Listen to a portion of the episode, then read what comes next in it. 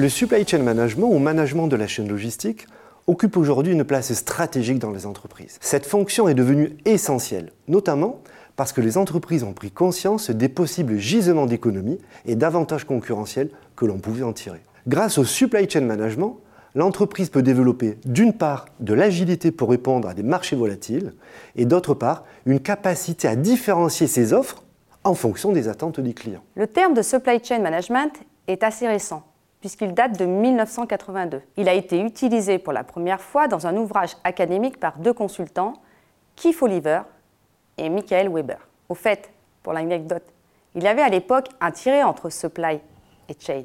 Nous pouvons définir le supply chain management comme l'ensemble des activités liées au macro-processus industriel de l'entreprise. Il englobe ainsi toutes les activités qui participent à la création et à la fabrication des produits commercialisés par l'entreprise. De l'acquisition des matières premières en passant par la production jusqu'à la distribution au consommateur final, sans oublier les activités de logistique que sont entre autres le stockage et le transport. Martin Christopher définit la supply chain, ou chaîne logistique, comme un réseau d'organisations qui sont engagées dans des activités et dans des processus créateurs de valeur, d'amont en aval. Dans la continuité, Lambert et Cooper et PAG définissent le supply chain management comme l'intégration des principaux processus d'activité, en partant du consommateur final et en remontant jusqu'au fournisseur original. En d'autres termes, le supply chain management inclut la coordination et la collaboration entre tous les partenaires impliqués dans ce macro-processus industriel. Que ces partenaires soient internes à l'entreprise,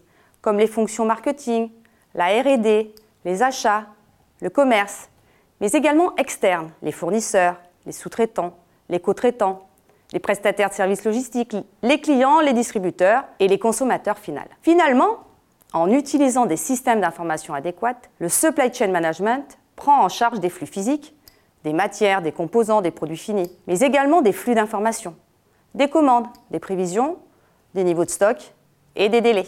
Cette coordination est devenue indispensable du fait de l'externalisation, de l'éclatement de la chaîne de valeur au niveau mondial et de la globalisation des marchés de production et de consommation. Elle a intégré récemment des préoccupations de développement durable, de RSE et d'empreinte carbone. Le paradigme actuel du supply chain management et que la collaboration permettra de mieux travailler ensemble et ainsi d'améliorer ce macro-processus industriel intra- et interorganisationnel.